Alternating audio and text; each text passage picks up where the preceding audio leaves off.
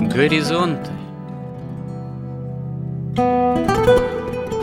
Авторская рубрика протерея Андрея Спиридонова и Георгия Лодочника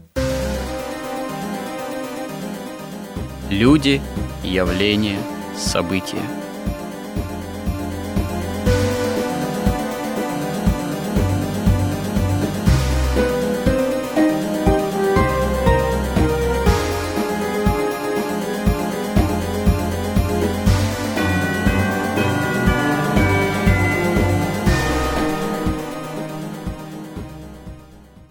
Добрый день, уважаемые радиослушатели. В эфире радио «Благовещение» и в нашей постоянной рубрике «Горизонты» я, протерей Андрей Спиридонов, и мой постоянный добрый собеседник Георгий Лодочник. Продолжаем наши смысловые изыскания в цикле который берет начало под заглавием же «История как промысел Божий», но больше мы сейчас в настоящий момент говорим о современности, опираясь прежде всего на библейское, христианское миропонимание и на библейскую историю в том числе. И последние несколько сюжетов мы посвятили темы русской идеи, русской идеологии, какова она могла бы быть в наши дни, можно сказать, дни довольно непростые, которые связаны с очень серьезными вызовами и фактически войной на Украине как таковой. И, собственно говоря, мы остановились на том, что все какие-то, скажем так, недоумения относительно того, что у нас нет какой-то внятной в обществе, в государстве русской идеологии, как сформулировать русскую идею, какая может быть именно идеология – некого русского мира, который принимает весьма вероятно новые очертания.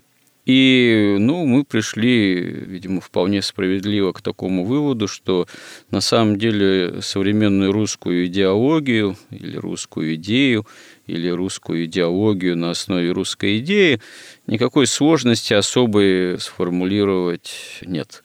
Вообще, как мы отметили, две основные только идеи от начала мира существует эта идея спасения человека, человеческого рода, спасения во Христе, спасение, которое необходимо, поскольку Адам и Ева от Бога отпали, и своими силами человек спастись не может, поэтому Бог становится человеком, и спасение нам во Христе даровано. И вопрос, проблема, как, собственно говоря, применительно конкретным условиям земного бытия, в конкретном народе, там, в конкретном царстве, государстве, применительно к той или иной эпохе, это спасение и осуществлять. Ну, в том числе не только в личном плане, но и в масштабах общественных. Как создать такие условия бытия, условия жизнедеятельности, условия хозяйствования, условия культурной деятельности, да, общественной, государственной, семейной, чтобы, собственно говоря, эта деятельность, она не препятствовала спасению для жизни вечной, вхождению в Царство Небесное, в Церкви Христовой, и если царство, государство этому способствует, то благо и самому этому царству, и этому государству, и тех, кто во власти, если этой спасительной идеи на самом деле служат. Идея спасения противостоит идея сопротивления, можно сказать, истине, то есть идея осуществления тайны беззакония, ну, которая ведет к антихристу. И, собственно говоря, это начинается еще, как мы уже неоднократно говорили, с истории Авеля и Каина – когда Каин убивает Авеля, первого праведника, первого мученика на земле, и становится Каин таким первым, наиболее ярким персонажем богопротивным, который прямо выступает против Бога, прямо лжет Богу, в этом смысле прямо поклоняется дьяволу, и возглавляет ведь особое человечество каинитов, которые, несмотря на то, что будут уничтожены в потопе, на духовном уровне потом ну, возобновляют свою деятельность уже в послепотопных временах.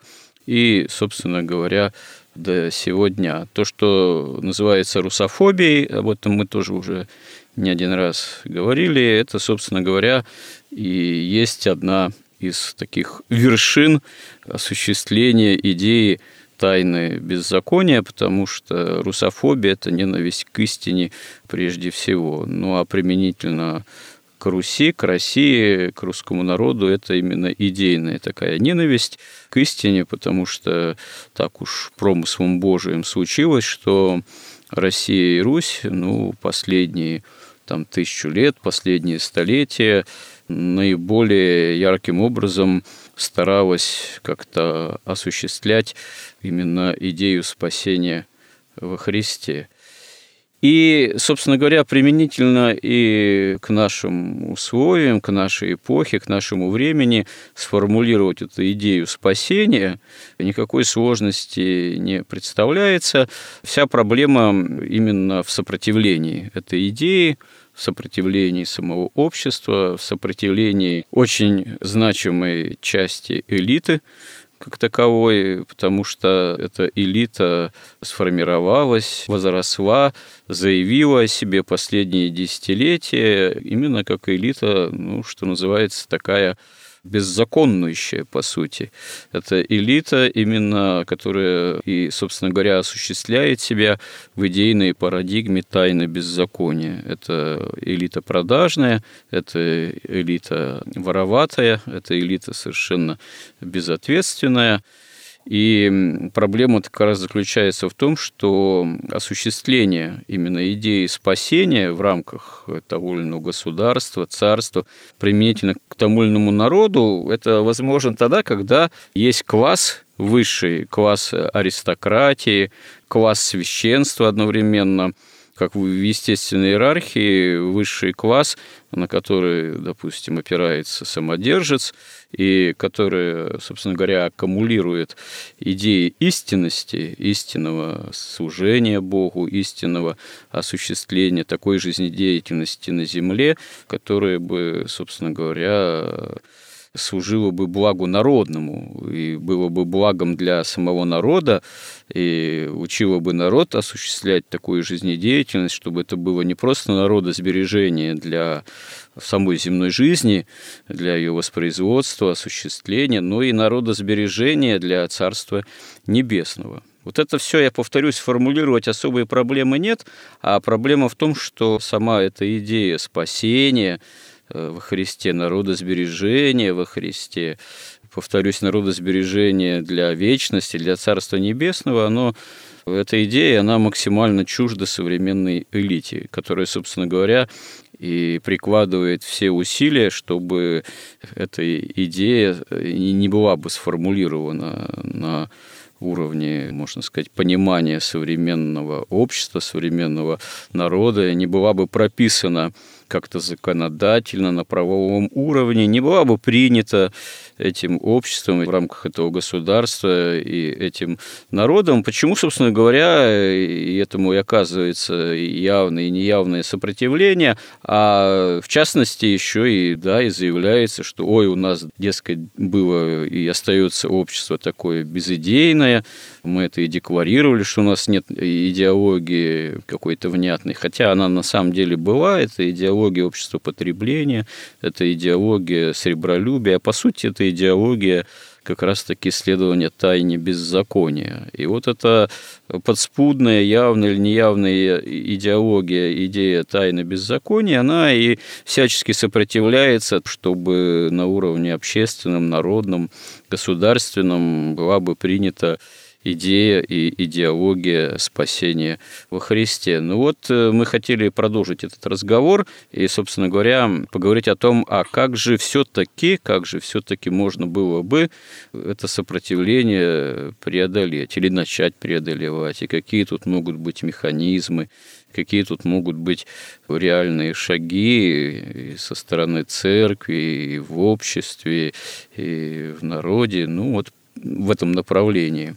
направлении вооруженности идеи и идеологии спасения во Христе, ну вот применительно к современным непростым реалиям нашей эпохи как таковой.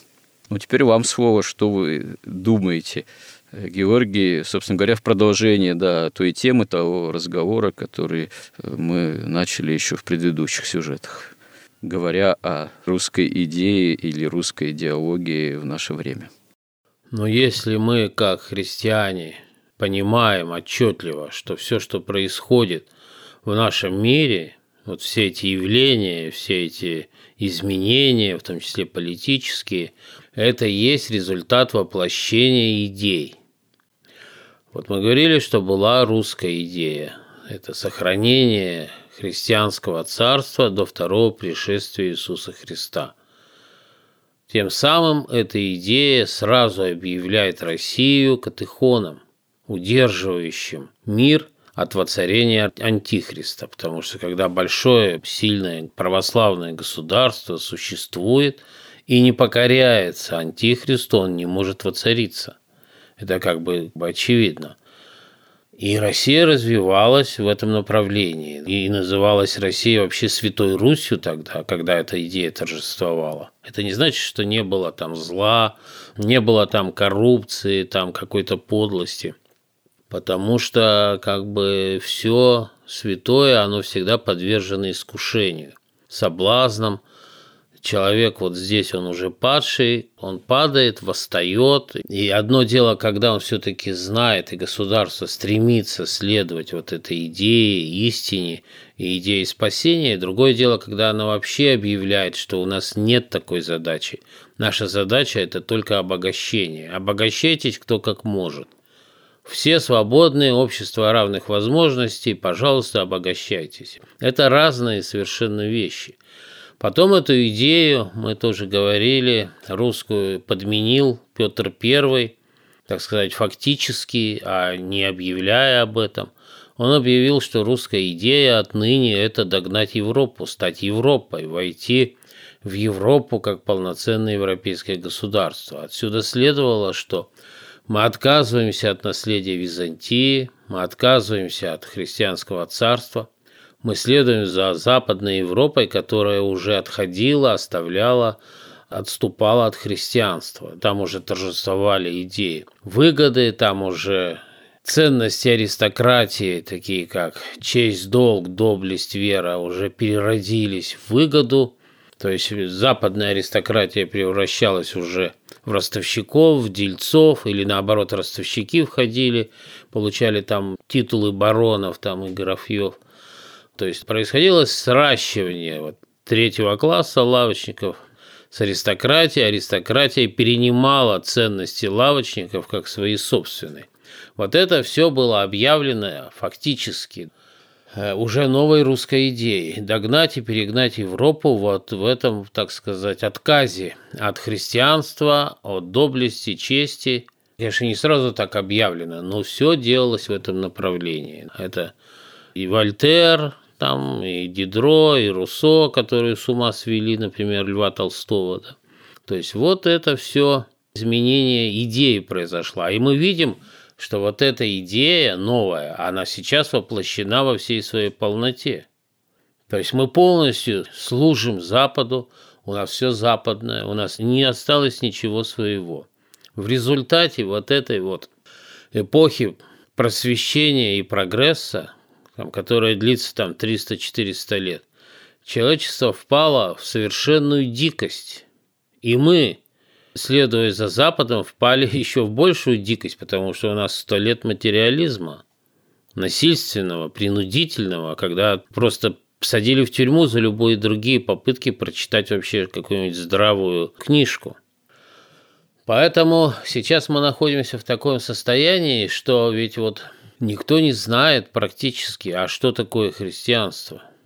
Вы задайте вопрос не то, что просто какому-нибудь там рабочему, задайте вопрос какому-нибудь режиссеру или, так сказать, мыслителю, или вот тем пиар-технологам, которые там, например, управляют общественным мнением в стране. А что такое Бог?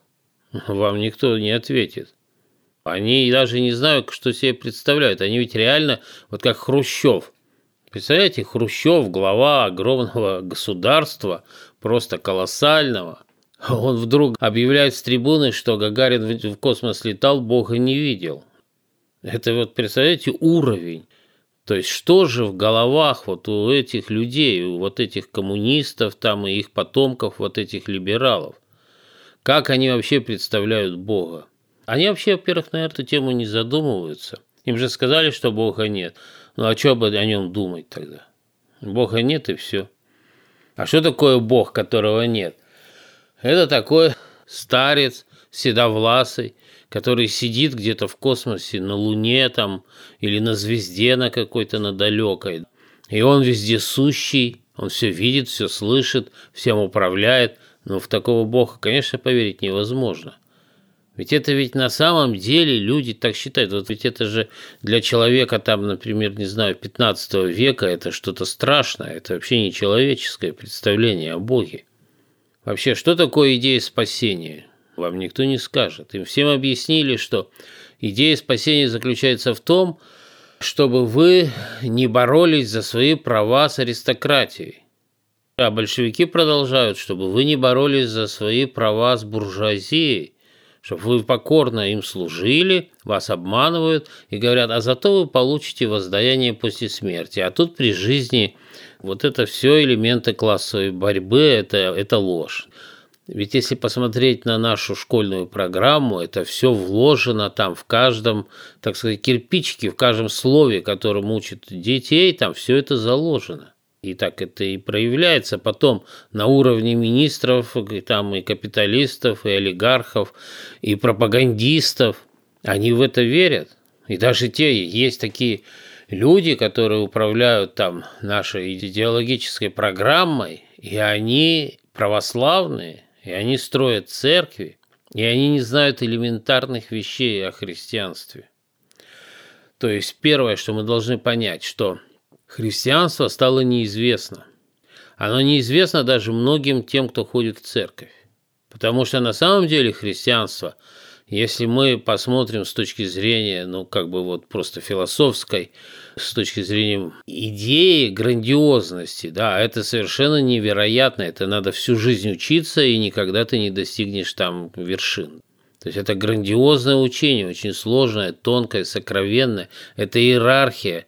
Это иерархия, которая возводит человека к Богу, к Абсолюту.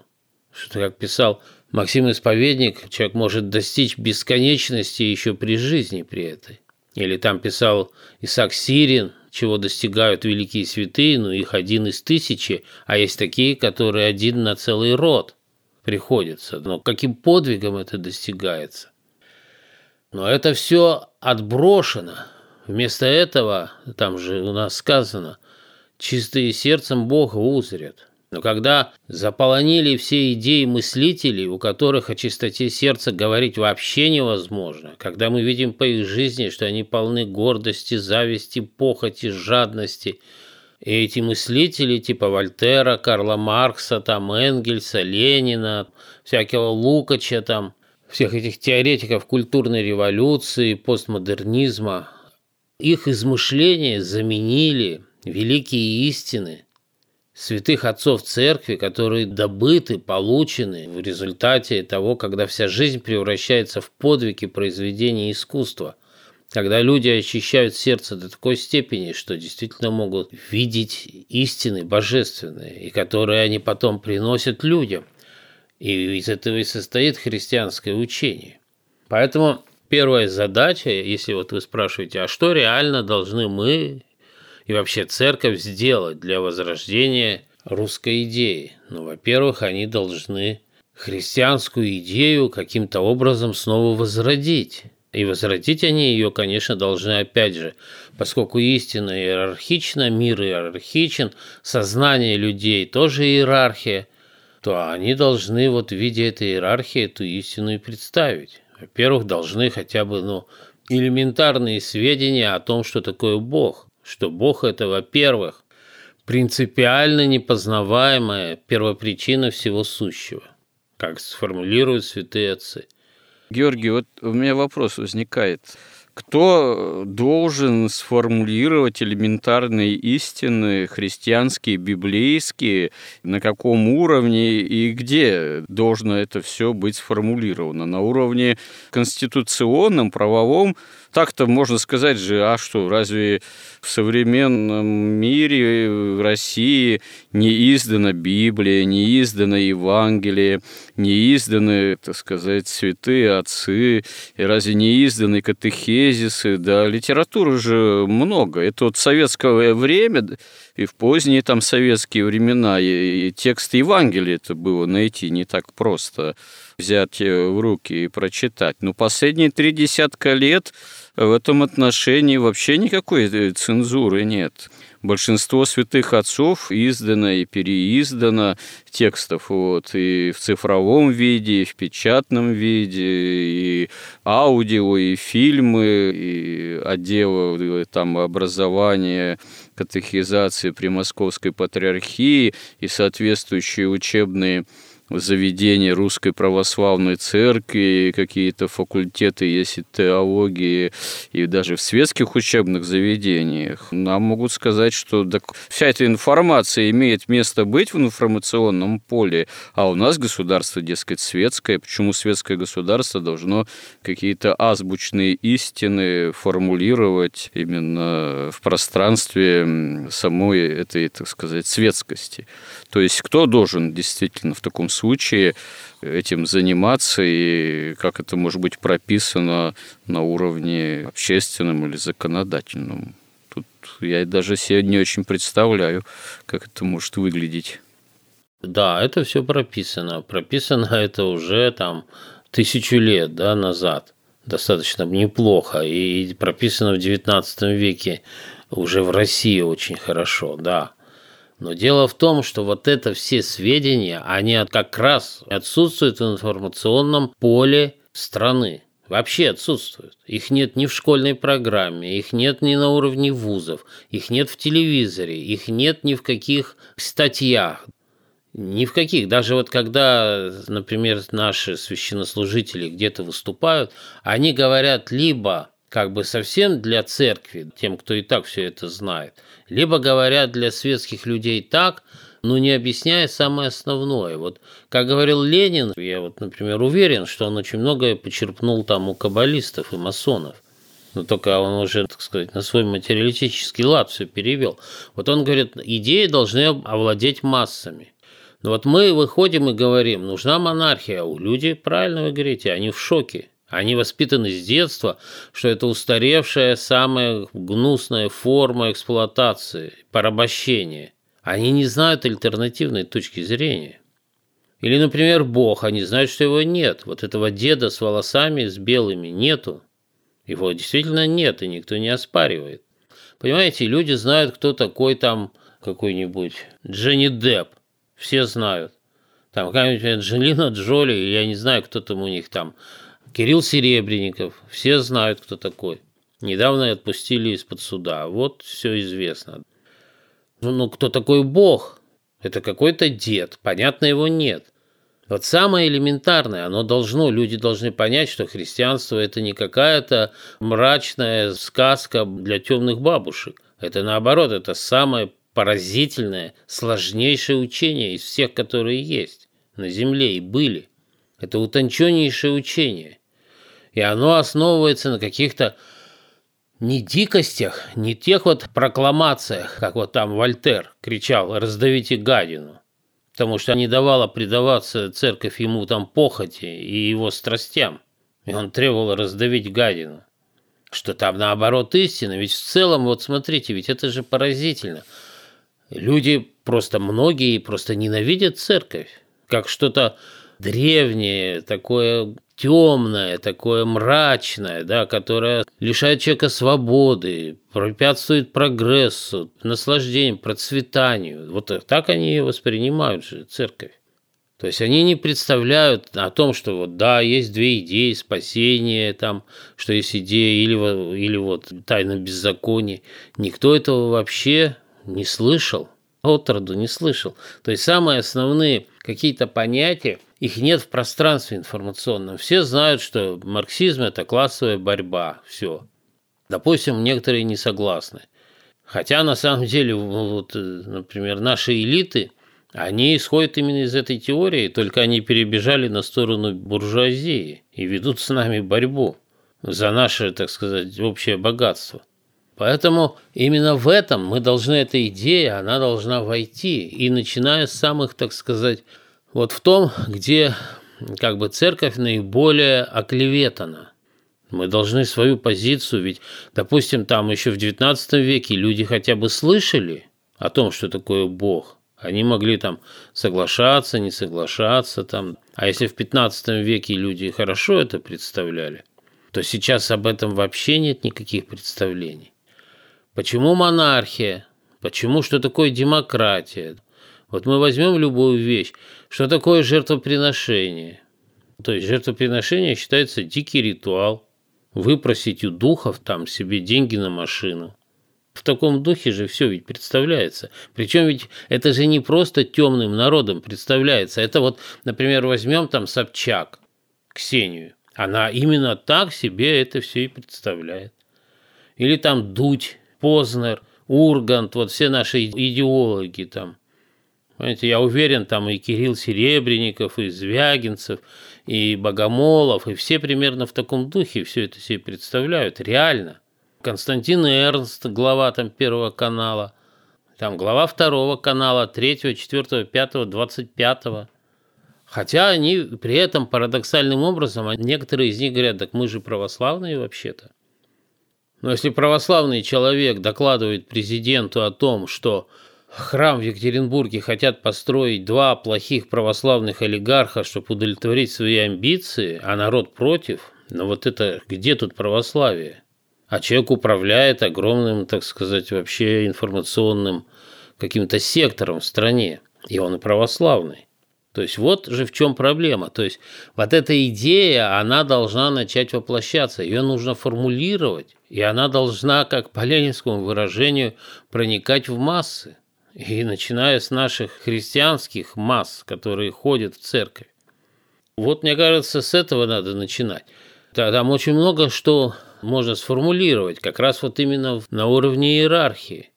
Вот, например, начать про ту же демократию и про ту же монархию. Ну вот Аристотель, он сформулировал, что возможно шесть видов государства. Три правильных и три извращения вот этих правильных типов государства – то есть мы можем сказать, что три типа государства, которые служат истине, и три типа государства, которые извращены и служат выгоде. Первое – это монархия. Монархия, она всегда служит истине. Извращение ее – это тиран. Это тоталитарный какой-то тиран, который уже не служит истине. Чем тиран отличается от монарха? Монарх служит истине, Богу, Тиран служит своим собственным прихотям. Вот, пожалуйста, что вы выбираете? Что значит, что мы выбираем? Как народ, допустим. Народ-то может, например, за монархию, а где механизм или что должно быть гарантией, что монархия в какой-то момент не вырождается в ту же тиранию опять? По причине именно ну, личностного фактора в истории. Сейчас я на это отвечу по порядку, только немножко. Следующий вид государства, как бы пониже, тот, который служит истине, это аристократия, извращенный его вариант – это олигархия. Аристократия – это власть лучших, олигархия – власть богатых. Понятно, что осуществить аристократию на практике просто невозможно, потому что как вы выберете лучших? Особенно если с точки зрения христианства – Всегда на место лучших придут э, хитрые, жадные, богатые, и что и происходит. Еще следующий тип – это демократия, которая служить должна истине. И это оклохратия, да, которая ну, просто власть толпы дикая и безумная. Но тут же Аристотель говорит, что демократия может действовать только когда избирателей не больше пяти тысяч человек. Потому что если занялись демократией, то люди должны знать друг друга хорошо и рядом жить. Поэтому в царской России как раз на уровне земств, на уровне там городов, на местах, на земле была очень развита демократия. Государство же управлялось монархией, там, где миллионы людей жили, то есть все было очень вполне разумно. Что из себя представляет нынешняя демократия? Это власть богатых, которая прикрылась несуществующей демократией, то есть она просто взяла и сказала, да мы же можем купить все парламенты, мы можем купить все голоса, особенно если мы возьмем и дадим всеобщее право, вот, вот представляете, нам преподносится всеобщее право голоса как какое-то достижение невероятное. На самом деле это как раз, как только вводится право голоса всеобщее, уже о какой-то демократии не может быть и речи. Потому что ну, мы знаем, что там, во все времена людей образованных там по-настоящему, там, да, элита, она от 2 до 4 процентов состоит. Ее голоса просто утонут среди голоса дикой просто толпы, необразованной. Потом, если у человека нет образования, если у него нет никаких собственных интересов, то есть если, например, человек ни за что не отвечает, как он голосует? И тогда вопрос, если эта демократия действительно работает, почему вот все самые бедные давным-давно не отняли все деньги у самых богатых? Потому что это все обман. Потому что все выборы с самого начала организуются богатыми. Потому что уже на уровне кандидатов выделяются только те, кто уже будет им служить.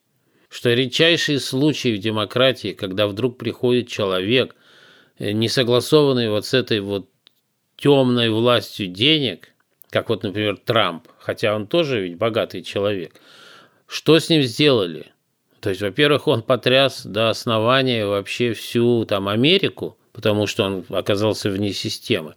Но система его абсолютно, явно, незаконно и недемократически как бы исторгла и готова вообще посадить, чтобы он больше никогда не мешался ей.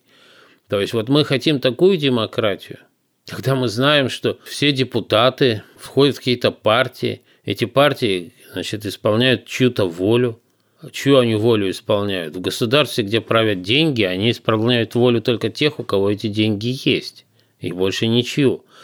И совсем другое дело монарх, который ничем не связан, который никому не обязан, который стоит выше закона, выше формального закона, но он стоит под духовным законом, под законом совести, чести, долга, доблести – но выше формального закона, который никогда ни один закон не может учесть всех нюансов и деталей. Поэтому есть монарх, который может разобраться в конкретном несоответствии и принять решение, которое и справедливостью, и милосердием превосходит, вот так сказать, исполнение, тупое исполнение формальное, холодное, просто формального закона. Этот монарх, он не только стоит над законом, он еще именно тот человек, который формирует элиту. Он никак не может быть заинтересован в деньгах, если он настоящий монарх, да, и так вся страна его, весь народ его. Его не коррумпируешь, в отличие от президента, министра там любого, который служит истине и служит своему народу, это его народ, и он этот народ должен передать, воспитать преемника, чтобы этот народ не погиб. То есть это совершенно другая вещь. Его не подкупишь. Когда у вас демократия, а деньги печатаются в Америке, то на эти деньги американцы могут купить всех, что они и делают. Всех генералов, всех чекистов, там особистов, милиционеров, полицейских, не знаю, там всех на свете, всех депутатов и всех министров. И тогда у вас, значит, министр финансов страны является одновременно чиновником фактически Международного валютного фонда у которого задача именно грабить Россию, а никак не развивать ее. А его заместитель – председатель Центробанка. нашего. Получаются вот такие совершенно чудовищные вещи, что в монархии, в настоящей, абсолютно невозможно. Там невозможны такие пошлины. Вот если мы сравним, например, таможенные пошлины царской России и нашей России, то там пошлины на ввоз продукции высокого передела доходили до 70%. Или, например, налоги на производство. У нас они в целом составляют от 50 до 70%. Самые высокие налоги в России на производство, на спекуляцию намного меньше, на торговлю меньше, на производство совершенно невероятные. А в царской России они на производство были 1-2%, а на спекуляции уже начинались от 15%. То есть все было наоборот, понимаете? Поэтому страна росла там по 15, 10, 15, 18 процентов в год. Производство росло. И это никакой не секрет. Вернее, это секрет для народа. И даже секрет, я думаю, для нашей элиты. И даже для наших многих православных олигархов это секрет. Просто потому, что этого нигде нет. Вот нету, это не сформулировано, это не пропагандируется. То есть церковь должна перейти к какой-то, она же ведь все-таки в ней есть миссия. Ведь ее одна из центральных, главных, основных функций – это хранение истины и таинств. Сохранение и обучение народу этим истинам. И осуществление этих таинств. Сейчас она после вот этого большевистского террора, который там почти сто лет продолжался, она как бы окуклилась. Все вот эти знания, они остаются в церкви. Они вообще не выходят к народу. Террор-то большевистский был еще и идейный же террор. Он еще э, свою силу-то окончательно не потерял. Ведь чтобы, допустим, э, проповедовать, как-то внедрять, если можно сказать, библейское миропонимание, надо же менять все основные какие-то идейные, образовательные тоже стандарты. До сих пор же Дарвин проповедуется в школе как таковой. Мне тут просто рассказывали, что, ну да, в современной светской школе учитель биологии, учительница биологии, она, в принципе, конечно, уже не одного Дарвина поминает. Она говорит, что ну вот да, есть, допустим, там разные идеи относительно происхождения человека. Вот от обезьяны, да, вот такая как бы уже давно главенствующая теория, что вот, согласно Дарвину человек произошел от обезьяны. Ну, есть теория, что человек произошел от Бога.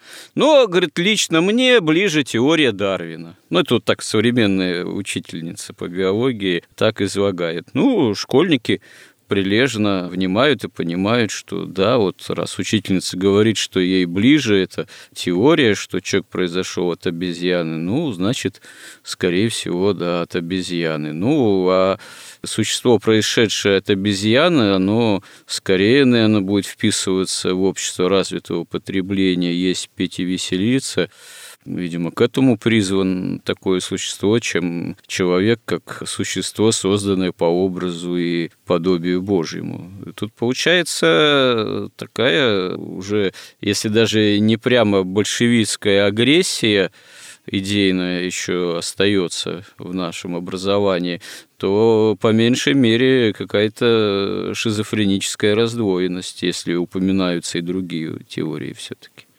Ну, во-первых, теория Дарвина научно опровергнута. Множество раз. Она все равно преподается в школе. Мало того, она преподается достаточно аргументированно и подробно. Но в школе не говорится, что она фактически уже опровергнута. Она по-прежнему продолжает говориться, что наука во главе с Дарвином доказала, что человек произошел от обезьяны. Да. Якобы это доказательная вещь, так сказать. Вот о чем и речь. То есть наука опровергла абсолютно точно эту теорию Дарвина. Но в школе об этом не говорится. В школе преподается, как будто это как раз последние достижения науки. То есть это прямая ложь. Мало того, аргументация Дарвина приводится подробно. Что такое человек произошел от Бога, никто не понимает. Ни эта учительница, ни тем более ученики. Это какая-то абракадабра. Понимаете, вот эта дикость просвещения и прогресса, она дошла до того, что человек не только не знает, что такое Бог, он не знает, что такое человек. А давайте мы точно так же спросим чем человек отличается от животного, например. Я думаю, что будет точно так же, что сейчас многие выпускники вуза не знают, из какой страны Наполеон вообще был. И что было раньше, наполеонское нашествие или там Куликовская битва, вот это реально. Реально не знают выпускники МГУ. Они начинают хвататься за голову и думать, что это такое вообще. Начинают хвататься за Википедию. Но это самые продвинутые. Вот что такое человек, да, у нас опять победила психология, которая, собственно, в неявном виде доказывает, что человек – это животное. Все искусство, вся вот эта культура постмодернизма тоже доказывает, что человек – это животное. В принципе, с точки зрения современного так сказать, этого информационного мейнстрима, человек – это животное, которое научилось говорить и которая научилась работать. Вот это еще бредовая, совершенно дикая, безумная мысль, что труд превратил обезьяну в человека. Это вот просто глумление над здравым смыслом. Поэтому ну, мы должны хотя бы сказать, а что такое человек и что такое животное. Что человек состоит, там, у него есть там плоть, которая управляется физиологическими какими-то инстинктами, да, и физиологическими законами. У него есть сердце, не просто мускул, а сердце как средоточие его как бы эмоциональной жизни, где все сосредоточены его желания, там, страсти, эмоции, его реакции на события, что это сердце может быть лукавым, а может быть чистым, может быть честным, может быть верным, может быть продажным – может быть грязным. Этим отличаются люди, потому что вот в этом, в этом человеческом сердце как бы отпечатывается вся жизнь человека и его индивидуальность, что у человека есть разум, который, в принципе, должен управлять этим сердцем, очищать это сердце, что в самом разуме нет никаких желаний, что разум должен слушаться, либо он слушается свой дух, то есть у человека есть еще дух, и что такое дух? Вот именно вот этим духом, в котором есть свобода воли, и в котором подлинная человеческая индивидуальность, и в котором разум настоящий сосредоточен, и есть свобода выбора, вот этим духом человек отличается от животного, потому что разум, сердце и плоть и инстинкты есть и у любого животного. И собака, которая живет там в семье, там к трем годам понимает 200 слов – как средний выпускник нашего какого-нибудь вуза. А сейчас тоже больше 200 слов мало кто знает. Это результат, опять же, просвещения и прогресса у нас. Ну, единственное, что собака еще сама говорить не научилась, поскольку ей по роду и виду не полагается. То есть вот такие элементарные какие-то сведения – их же нигде нет, их ни в школе не преподают нигде, о них никто не знает, начиная, я думаю, от самой высшей власти у нас в стране. Об этом просто не задумываются. Задумываются, как деньги разделить, где их получить и как их разделить, и больше ни о чем не задумываются. А государственное строительство именно с этого начинается. То есть наша задача в том, чтобы, так сказать, восстановить честь христианства, восстановить его подлинное достоинство в глазах людей, потому что монархия, она возможна только среди верующего народа, она невозможна среди неверующего. Потому что ведь если человек не верит в Бога, он не верит в существование истины. Тогда какое может быть служение истине? Но здесь получается, Георгий, какой-то парадокс. Собственно говоря, аристократия и монархия и осуществление христианской идеи возможно, когда есть э, верующий народ, и в таком случае ответственная верующая аристократия, а применительно к нашей ситуации, чтобы народ утверждался в вере, нужно, чтобы уже была эта аристократия, которая могла бы истинные ценности в этот народ транслировать. То есть тут какой-то взаимообуславливаемый процесс, процесс э, должен происходить. А э, если не народ толком неверующий в целом, как народ, не аристократия неверующая, неответственная, то а откуда же взяться или тому, или другому? У нас же церковь есть. Ведь почему у нас надежда на воскресение и русской идеи, и нашего русского царства? Потому что у нас сохранилась церковь. Ну, у нас же правящая аристократия, она, когда надо, идет со свечкой постоит, так сказать. А еще, да, в интервью там где-нибудь заявит, что мы все православные, отдельные, может быть, избранные самые аристократы, их можно по пальцам пересчитать, они действительно могут и причащаться, и какое-нибудь ТВ православное создать, какой-нибудь фонд создать пытаться что-то такое действительно осуществлять уже осмысленно православно идейно, но при этом на фоне всей остальной аристократии выглядят как белые вороны, а то еще и даже входят в конфликт с остальными, в кавычках, аристократами. Понимаете, но мы вот и должны вот в это информационное поле, никто, кроме церкви, кроме верующих людей, не может вот вести вот эту просветительски разъяснительную работу хотя бы основных терминов и основных понятий, основных истин христианских. Мы можем начать хотя бы с того, чтобы сказать, что вы же за справедливость. Ведь все войны в мире, и все происходит за справедливость, просто у каждого справедливость своя. Мы говорим, да мы тоже за справедливость, только справедливость должна быть единая для всех. И объяснить, откуда берется подлинная справедливость, божественная, которая уравновешивается милосердием, и на этих принципах строится государство, тогда это будет вызывать у людей интерес. Георгий, у нас постепенно эфирное время так близится опять к завершению в очередной раз – я предлагаю вот как раз следующий сюжет посвятить теме понимания справедливости. То есть современная русская идея и справедливость. Справедливость, да, как вот что это такое, как правда Божия, справедливость как истинная ценность. Возможно ли вообще понимание справедливости ну, вот, с христианской точки зрения как что-то объективное в общественном поле, как что-то реальное в понимании народном. Собственно говоря, ведь некая жажда справедливости, она всегда человеку присуща, и тому или иному народу в большей или меньшей степени присуща. И русскому народу эта жажда справедливости тоже всегда была присуща. Но только тут э, действительно проблема в том, что само это понимание справедливости, оно может очень различным быть. И, скажем так, чисто языческое какое-то понимание справедливости – это одно, понимание там справедливости в семье или шире, если брать в каком-то роде, это другое насколько вообще возможно государство как осуществление справедливости, и что здесь справедливость, ну, скажем так, с точки зрения уже действительно, в собственном смысле, христианской. Вот это, наверное, тема, может быть, для отдельного разговора. Ну, наверное, нам надо уже тогда подытожить, что бы вы еще хотели подытожить вот в завершении сегодняшней темы, прежде чем мы в следующий раз обратимся вот к этой теме, которую я сейчас озвучил.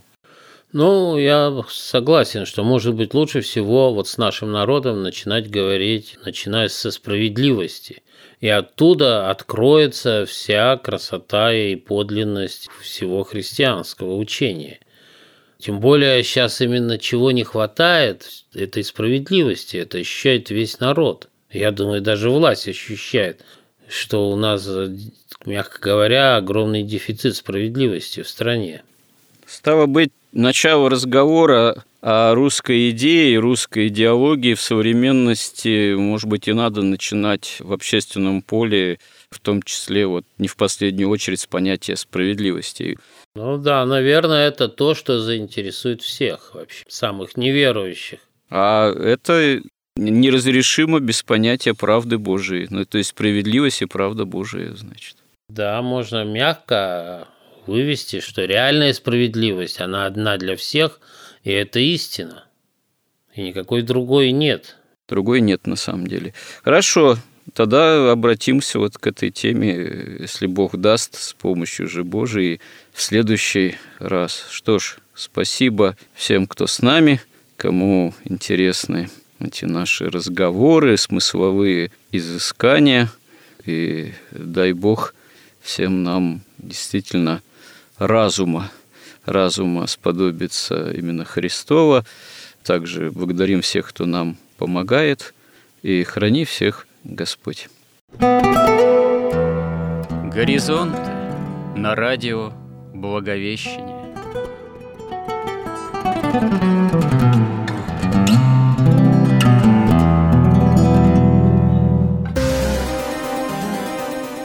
Разговор вели протерей Андрей Спиридонов и Георгий Лодочник –